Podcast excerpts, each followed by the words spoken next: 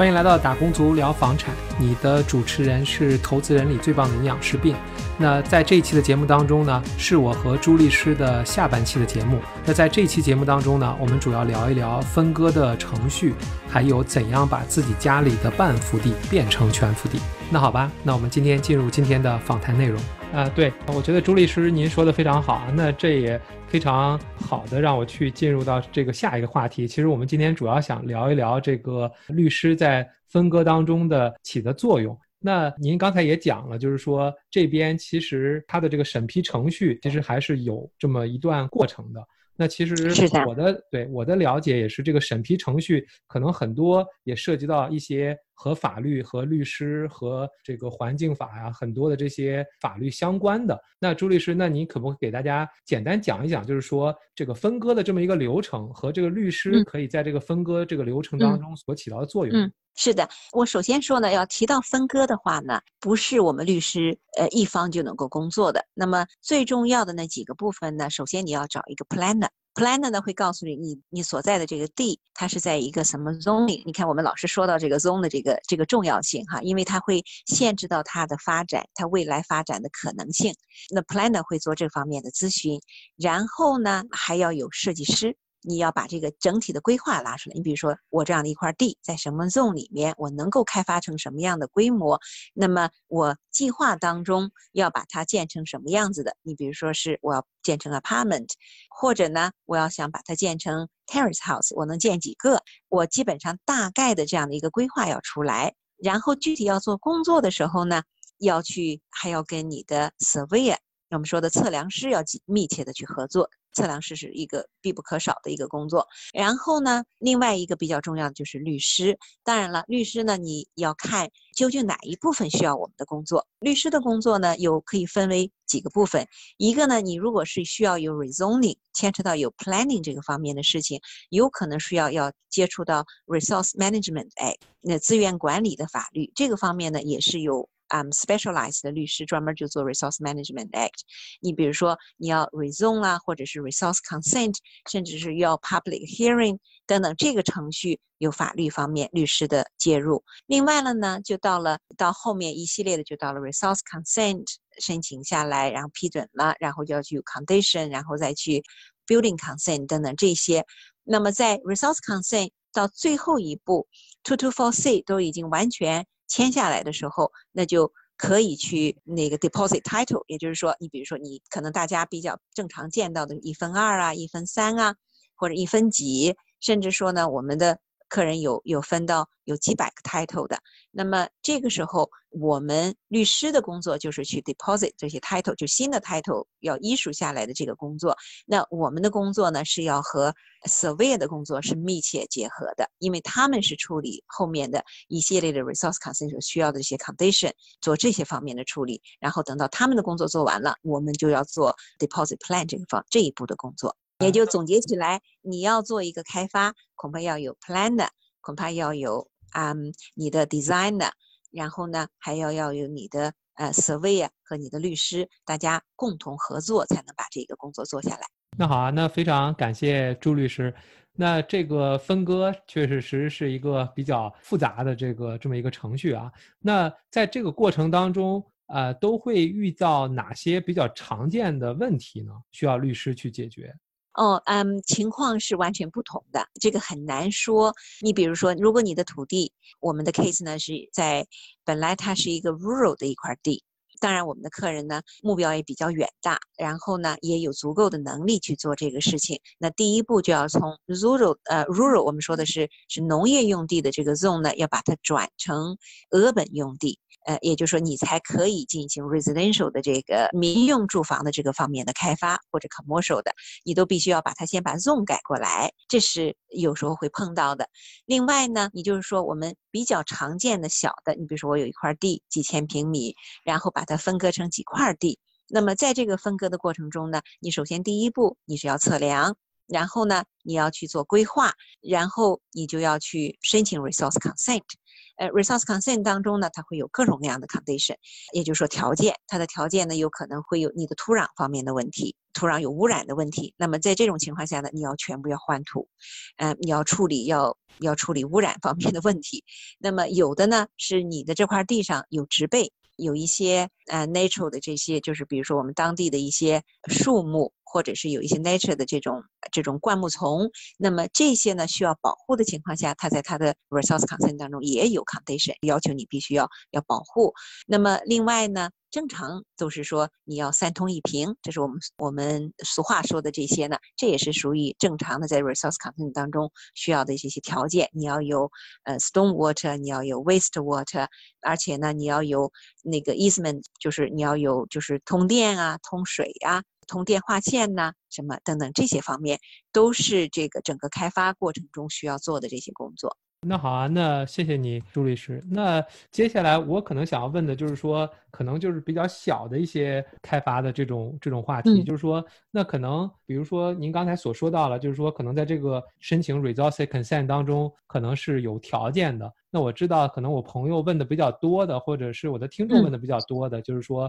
可能这块地你需要连某些，比如说你的这个废水 waste water 的时候，可能你的这个 waste water 不在你家，可能在邻居家，那这个时候可能就要涉及到一些和邻居之间的这个沟通。那当然，如果我们可以坐下来好好聊，然后直接就可以可以都同意了，那当然是最好。是的。那当然，如果就是说涉及到一些。纠纷或者即便都同意了以后，那这个嗯，是不是还也要走一个法律的程序去签一些文件呢？哦，是的，你要你要有这个 easement，就是说在这个地契上要注册到你有这个利益，也就是说你有权利，呃，能够到你比如说你甚至说有的有的时候呢是隔壁的那个，我们就说。它的嗯，storm water 和 waste water 这个方面哈，有的呢这个 manhole 是在你隔壁的，你如果能够谈好了，你就直接到他那边去。那但是还是也有一个这个方面的注册，要在 title 上要显示出来，在 name 上也要显示出来的。呃，甚至说呢，我们也碰到过，那么邻居就是不同意，那么你就要再去找其他的。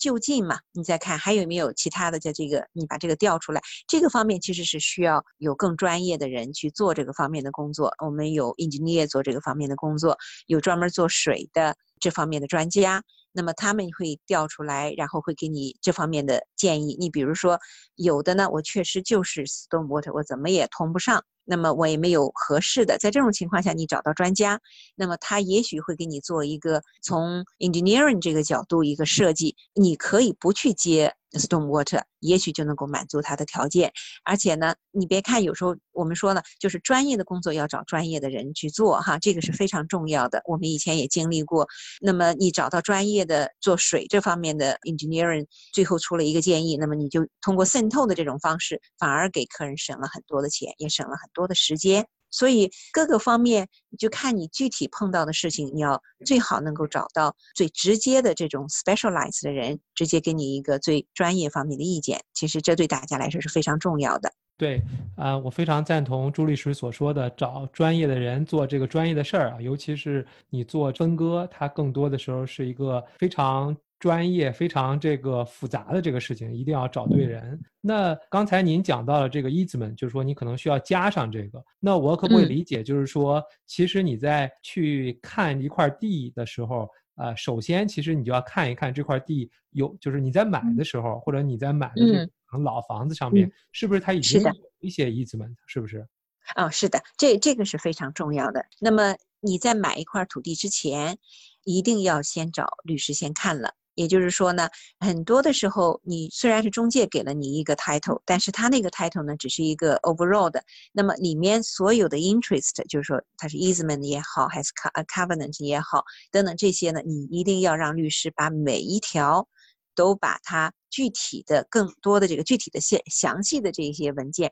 都把它调出来，然后去看它目前的这个状况和你未来想达到的目标是能不能符合。这个是非常重要，也就是说，你所做的 due diligence 这些工作都没有白费的。很多的时候呢，我们反而是可能是中国我们原居地的这个操作方式嘛，哈，可能不同。在原居地呢，我们我们是不找律师的，那个整个的房屋的买卖交割都跟律师没有关系。那么来到这里以后呢，很多的客人就是说我只是来找你做一个。交割的工作，我其他的工作我都会，我都懂，我都明白。然后呢，我们在调查，就是说 title 这个过程呢，这是很，我们是不管你是否让我们做哪一份工作，都要把这个 title 整个细致的这些文件都调出来，才会告诉他哦，这些这些这些方面的文件，这些有哪些哪些方面的限制，我们都会在信件当中写出来给他们，他才知道哦，这个和我们想象的不一样。和我们当时最初的目标是不一样的。那但是你已经签了无条件的合同了，也就没有，已经错失了一个最佳的时机，也就没有保护到他们。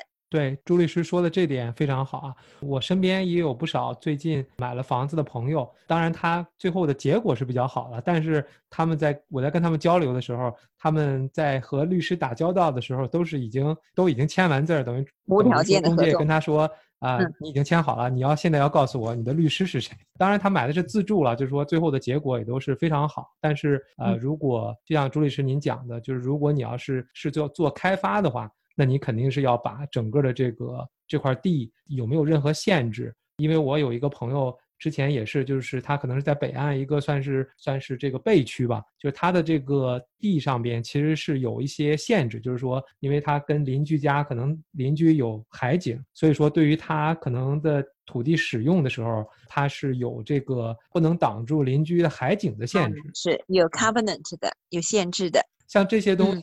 可能我们就像您说的，从中国或者原居地来，可能那些可能都不会考虑这些东西。但这边就是说，你没有去找律师去查过，你是不知道到底上边是有什么的，是不是？是的，是的，啊，而且另外一个呢，我会发现我们华人呢来到这边来移民，不知道你有没有发现这种情况，就是在这里居住的时间长的人，时间越长，他越会有这样的一个惯例，就是他的思想的一个一个准备，就是说我在做任何重要的决定之前，我要咨询一下我的律师，我要咨询一下我的会计师。反而呢是刚刚来到这里的人没有这方面的概念，往往也走了一很多的这些弯路。对，这个是我也是有感觉的。包括我最早开始买房的时候，其实也走了不少弯路。那这些弯路其实怪不得别人，其实就是自己感觉心太大了那种，就觉得自己就去把这事儿全办了。嗯，再一个也是大家呢互相交友的过程中也会有一些嗯交流嘛，也会知道那别人发生的一些错误，或者是呃吃过的一些亏。那当然这样的话呢，对我们也是起到一个预防的作用。那说到了这个常见的问题，或者说我们走过的坑吧。那其实我在和我的这个朋友，还有和我的这个听众沟通的过程当中呢，他们问的另外一个比较多的问题，其实就是什么是半幅地，还有全幅地，还有就是怎样可以把一个半幅地变成全幅地。嗯，是的。那么买过房子或者是想了解过市场的朋友呢，大家都应该接已经接触过这个全幅地和半幅地的这样的名词了哈。全幅地呢是指的这个这块土地的所有权完全完全的是归于这个土地的所有者，嗯，那么包括土地上的建筑物，还有一些呃很多情况下它的地下的这些这个部分，嗯，那么也就是说。全幅地呢，你是有百分之百的所有权，你有百分之百的说话权，嗯，你可以决定任何的事情。那半幅地是指的什么情况呢？是指呃很多人或者几个人呢共同拥有一块土地，这块土地没有进行分割的，也就是说每个人拥有的份额是不可分割的。在这种情况下呢，一般建筑房屋的土地是从其他土地所有者那里租来的。一般的租期呢，最常见的就是九百九十九年。您可能听中介啊或者朋友有说过啊，我的是 freehold，但是呢是有九百九十九年的这种租约合同。这种呢，大部分的就是这种 cross lease 的这种情况。还有一种呢，大家。可能听到过有 leasehold 的情况，leasehold 呢就是说你只拥有这个房屋，但是呢房屋下面的这个土地是归另外一个人所拥有的。这个和我们说的 cross lease 还是完全不同的。leasehold 呢大部分是什么样的那种 apartment building？你比如说在 downtown 这个附近，我们就是靠近，我们说越靠近海边的那一部分，在 beach road 那附近的那些 apartment 呢，大部分都是 leasehold。甚至说在 Viaduct Harbor 那边，另外我们看到的不光是在市中心的 apartment 会存在有 leasehold 的问题，另外呢就是像 One Tree Hill，大家可能有听说过 One Tree Hill 那边，嗯，离我们 One Tree Hill Domain 那边那么大片大片的绿地，然后有青草，有有青山，很好的风景。但是后来大家发现，哦，这么漂亮的地方，这么美丽的地方，但土地是不归我所拥有的。我花了钱，呃，只买了这个地上的房子的部分。大家就知道，那地主的话呢，你要是以租约的这种关系维持住，那么你的租约每年或者是定期还要会 renew。那么在这种情况下呢，租约还有可能有大幅度的提高，这样就对我们的这个拥有有权呢就会有一定的不定性。所以说，大家在买房子的时候，关于 leasehold 的这个事情也是要要特别特别的小心。当然，这个说的就又脱开话题了，我们还是回到有这个呃全复地和半复地的这个。这个区别哈，半复地呢，我们刚才说了，就是它不是一个真正的分割，它是很多人大家一起来拥有一个不分割的土地。嗯，最常见的呢，就是我们一般看到的这些 unit 或者是 terrace house。这个 cross lease 啊，您知道是怎么产生的吗？它还有一个历史的故事。这个我还真不知道，这个您可不可以给大家科普一下？OK，嗯，半幅地呢，其实是由律师们创建起来的，是一种 shortcut。其实它是是走了一个近路，抄了一个近路，也就是说呢，而且是有一定的时间的限制，是从一九六零年左右开始到一九八零年之间，是当时非常流行的一种土地分割的形式，半幅地的。我们刚才讲了，它的创建系统在严格意义上来讲呢，其实不属于真正的土地分割，因为是大家共同拥有一块土地是不分割的这种状况嘛。那么出现半幅地呢，主要是律师们的一种比较聪明的方式呢，为了绕过市政府对土地分割的一些严格的要求，因此呢，这种方法呢，对一些小型的开发项目非常适用。就像我们说的那一块土地。我们最常见的就是六十年代、七十年代建的那种砖瓦的那种 unit，可能是一排里面有四五个到六七个的这样的 unit，这是最常见的一种 cross lease 的方式。那么，因为它是 shortcut 呢，就当时就比较省钱。主要省的是什么呢？是。这些多户的房产呢，可以共同来使用一个排水管道和公共的空间，因此在这种操作的方式呢，它的成本相对也比较低，因此对当时的开发商们就会有极具吸引力。但是到了 Resource Management Act 一九九一年这个 Act 通过之后呢，这种分割方式就不再被允许了，也就是说，当时的 Cross Lease 也就就就此为止了。因此我们在市场上看到的房子呢，半幅地是很普遍的，也是被广泛所。所接受的，但是呢，它有它的历史的这种遗留问题。另外一个直接的方面的问题呢，也给大家讲一下，半幅地有什么样的缺点哈？就是说，既然我们说了半幅地是。多户人家一起来共同拥有一个没有分割的这样的一个土地呢，因此它的公共区域，你比如说出入口啊、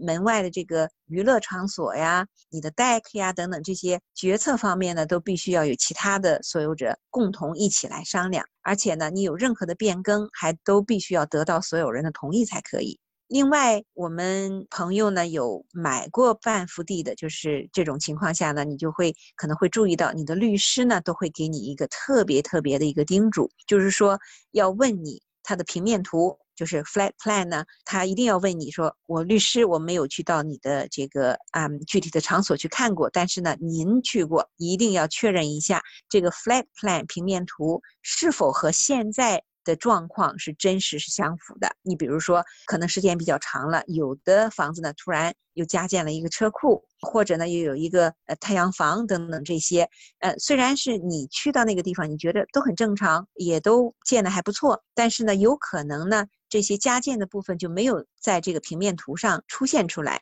如果发现那种情况呢，你一定要特别特别的小心。为什么呢？那就会被。如果这个 flat plan 和你现实的情况不相符呢，这就会被称为这个 flat plan 就会有缺陷。那么因此呢，它的地契，也就 title 呢，也会被认为是有缺陷的。那么您一旦买到手这样的土地，等等你卖出去的时候，那么后面的买家如果对这个事情特别的在意，然后也经过了律师的正规的这种工作的时候，他一般就会告诉你。这个土地是有有 um defect 的，你必须呢要把这个 defect 要解决了以后，我才会买你的土地，就会影响了你后面再去卖土地的这种可能性，就造成一些一系列的这些问题，也会增加你的一些费用的问题。您刚才说，呃，也想了解一下，你可能说有朋友也想了解一下，是半幅地是怎么样转成全幅地的，是不是？是的，朱律师，很多朋友想了解一下这个半幅地怎样可以转成全幅地，因为在这个 Unitary Plan 之下呢，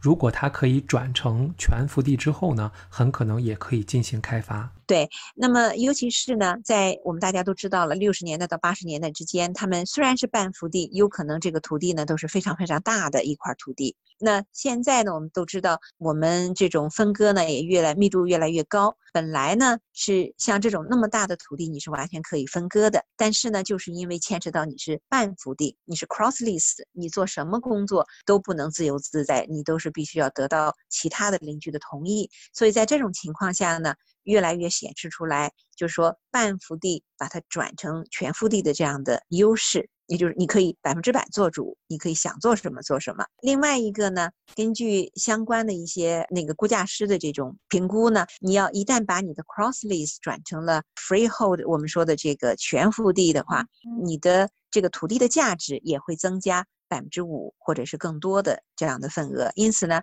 现在好像大家更多的人更有兴趣把你们的 cross lease 转成分 simple 这种情况，可以做一个嗯一步到位，然后为你下一步的分割做准备。目前有这方面的一个很多的感兴趣的一些一些朋友都在咨询这个方面的工作。那么至于把 cross lease 转成非 simple 的话呢，它跟土地分割。说实话，有基本相同的步骤。嗯，第一步呢是说要需要呢获得周围的这些邻居，大家互相事业 cross lease 这些人同意，因为你不是。百分之百的这种控制权、说话权呢，你必须要得到周围的这些邻居，大家互相 share cross lease 这些人同意。也就是说，第一步你要先得到他们的同意，大家都要书面签字才可以，因为你下面要产生了费用了嘛，你一定要要求有书面的同意。甚至说，有的你邻居呢就会告诉你，你要跟我的律师直接沟通。我不懂这个方面的事情，那我们呢？一个是先跟你的邻居进行沟通，然后呢，让律师和律师之间沟通，这是第一步。呃，第二步呢，你就要进行要测量了。不管你的呃你的原来的这个 flat plan 是否是准确的，尤其是你。真的出现这个 defect 的，就是你的 title defect 这种方面的地切有问题的这种情况下，你就趁着这个机会，干脆一步到位，就把它从 cross lease 转成 f a simple，也是一个很好的机会。那么你就要安排你的测量师进行测量。把这个 boundary 要把它画下来，要清晰的定位下来。然后呢，还要确定的是他们的地下管道，就是你们现在看不到的地下的这个 stone water 和 sewage 是一个什么样的情况。再一个呢，车道是一个什么样的情况，这些都要会为下一步的转成非 simple 的时候要做一系列的这方面的准备。那么再下一步呢？你把这些前期的工作都做好了，那就正规的工作开始。你肯定要去市政府进行申报，要有 resource consent。那么对于大多数的市政府来说呢，这种从半幅地转为全幅地是一个比较常规化的工作，其实也并不复杂。但是有时候呢，会有很严格的要求。你比如说地下管道，有可能在同意你把它转成非 simple 之前呢。要让你升级或者是分离。原来的时候，我们大家知道，它 cross lease 当时就是为了省钱，所以呢，很多的情况下是大家是共用一个呃地下管道，或者是那时候呢，地下管道的嗯级别也比较低。那么现在要把它现代化，要符合现代的要求，那有可能这其实呢就是一个最贵的一个部分吧。我觉得是你的投入当中可能花销最大的一个部分。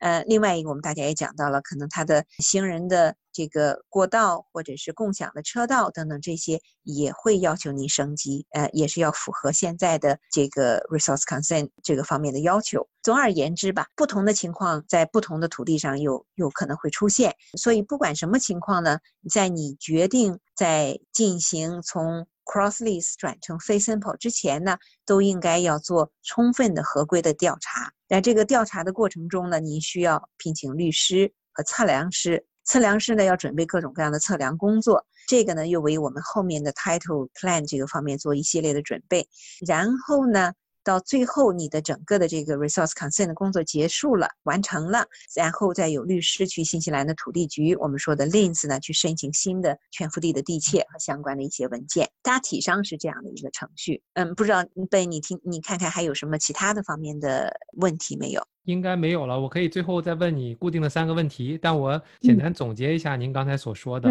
其实就跟您刚才所讲的这个分割其实差不多，但是在做这个半幅地的时候，因为你并不是完全拥有这个土地，所以就多加了一步，就是说你可能首先要获取邻居的同意，而且必须是书面的，然后接下来就有点像和这个分割差不多了，可能找这个测量师分割的这个可能性的报告。然后再接着就走，就是有点像分割的这种程序，是不是？是的，大大概上是这样子的。因为你要牵扯到，毕竟就是还是有多户人家共用一些资源嘛。有共用车道啊，等等这些一系列的这些都是要到后面在注册新的 title 的时候要解决。有可能你要注册有 easement，要把这些大家所有的这些 interest 都要在这个地契上体现出来。那好，那非常感谢朱律师。在我们进入这个固定的这个三个问题之前，那朱律师你可不可以给大家留一下你的这个联系方式呢？嗯，好，我的手机号码呢是零二一五四六。八八零，呃，我的微信呢，你就可以设置我的我的手机号码，或者呢，我的微信号是 Susan 朱二零一五。那好，那非常感谢朱律师。大家知道，嗯，每个上我节目的这个。啊，嘉宾呢，我通常都会固定问他三个问题。那第一个问题就是啊，我想问朱律师，您有没有在投资房产？如果您也在投的话，可不可以分享一下您的一些投资的策略？我们也有投资房，但是呢，都是自然而然的这种投资房，没有刻意去做。也就是说，我们刚开始买了一自己的另外呃，就是第一套房子。那第一套房子的这种情况下呢，然后。又想有更好的舒适的环境，又买了第二套房子，自然而然呢，第一套房子就成了出租房。另外呢，一种一种机缘巧合吧，我先生的爸爸就是我公公了，他呢把他的房子拿出来说想把它兑现，那我们就买了他的房子，也就是有了第二套出租房，所以也比较简单。从那个建议上来讲呢，我觉着是一旦你买了的房子呢，尽量不要去卖。因为你买的时候，肯定当时的价格要比现在要合适很多嘛。如果你能够经济上能够允许的情况下呢，还是一旦买了就不要卖。第二个呢，以后再去做投资的这种情况呢，就是相信一点，就是土地永远是最贵的。当然，你除了 location location location 这个条件之外呢，最好就是能够买土地稍微多一点的，因为往后的趋势是肯定是往上走的嘛，是房子越盖越高，那么土地相对来说就会越来越紧缺，这个呢也是最大的一个资产。对我非常赞同朱律师所说的啊。那第二个问题就是说，您有没有参参加过一些培训或者读过一些书，对您现在创业或者是投资有一些比较深远的影响呢？这个倒没有说是特别的去去参加什么样的培训，我就记得年轻的时候读过《穷爸爸富爸爸》。这个呢，对对我的冲击力蛮大的。然后大家就是转换思维，这个我觉得也是大多数人所能够预示到的。再一个呢，就是你来到新西兰创业呢，一定要了解这个创业的环境。在这个环境当中，它是一个非常透明的。新西兰在创业的这个环境当中是在全世界头一头二的。那就是说，在这么一个很干净、很 transparent 的这种环境下，你所需要的就是一定要知道，在这个环境下它的 regulation、它的法律。和税务方面的这些这些方面的条件，这个呢也欢迎大家可以共同来探讨了。嗯，我们也有很多的商业方面的咨询并购。在新西兰这个企业的这个创业等等这些，我跟很多的投资者提供了很多的帮助。在这个时候呢，我们一一定是在每次要谈到这方面创业投资这个方面的概念的时候，我都会告诉他，你一定要去咨询你的会计师，让会计师和律师一起工作。那在这种情况下呢，就能够更好的为你创造设计一个最佳的一个投资的方式。因此呢，那在我们大家都知道，我在开 Three Legal。嗯，服务。那么我们的为什么叫 Cat Three 呢？就是因为我们有三个 division，也就是说，我们有律师行，我们也有 accounting 的会计事务所。同时，我们还有一个 business consulting，就是说商业呃顾问，这个三个平台，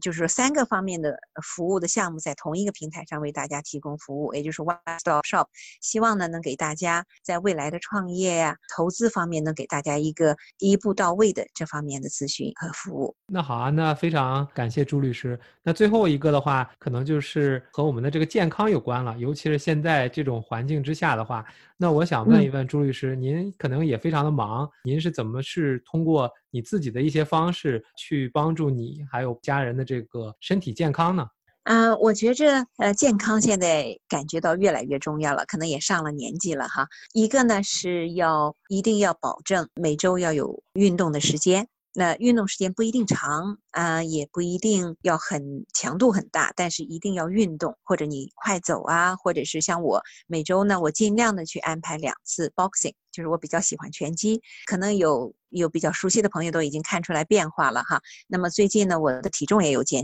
减少，然后人整个人都感觉到精神很多，睡眠也有提高。另外一个呢。我也发现饮食是非常重要的。以前的时候，因为我是北方人，所以饭量也比较大，自己不知不觉的呢，就感觉到其实我的吸收能，就是我的整个的这个啊新陈代谢都已经慢下来了。但是呢，饮食还是按原来的那个量去吃，就发现体重有上升的这种趋势。后来呢，又读了很多的书，也意识到了饮食其实是非常重要的，不要多吃，一定要吃啊更多的多元化。然后更丰富，然后另外一个呢是要掌握好比例。那么蛋白质和油脂，还有我们的其他的碳水化合物，还有还有蔬菜这些呢，一定要有一个正确的、合理的一个比例。我最近有一个心得也给大家分享一下哈。对于女士来讲呢，原则上来讲，在你没有一个很精确的秤去称你每顿饭要怎么吃的这种情况下呢，一个原则就是说，你的蛋白质呢不要超过你的手掌。这么大，油脂呢不要超过你的大拇指那么大，其他的呢你能吃的每餐就是你像你的拳头这么大，也就是说你每餐呢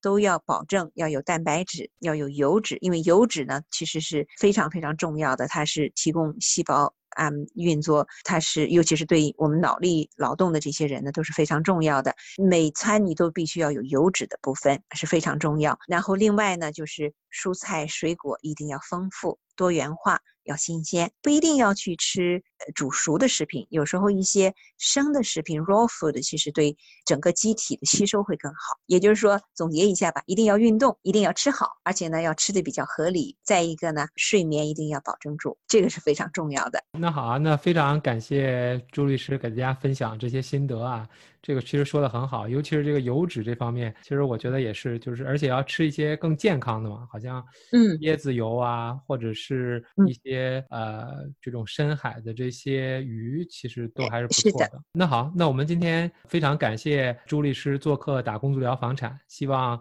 在将来的节目当中可以把朱律师再请过来，给大家解答很多我们听众想要所听的这个问题。那谢谢您啊，谢谢您的邀请，也很高兴与大家分享。谢谢。那我在这里呢，做一个我新做的节目的介绍。那我也做了一期关于健康和营养这方面知识的一个音频的节目，叫做《打工足疗健康》，让我们每天学习一些健康的知识，让我们越活越健康。如果你对这方面的话题感兴趣的话，我也希望你去订阅我这一期新的节目。那我希望各位听众喜欢我们今天的节目。那大家如果对于这个房产投资这个话题感兴趣的话呢，我也希望你可以加我的这个微信。我个人的微信是 y b b e s t n z y b best n z。我们有我们的这个讨论群，如果你对这个感兴趣的话，可以加我的这个私人微信，我可以把你拉到我们的这个讨论群里。因为有嘉宾来我的节目呢，惯例呢，我都会做一个这个免责的声明，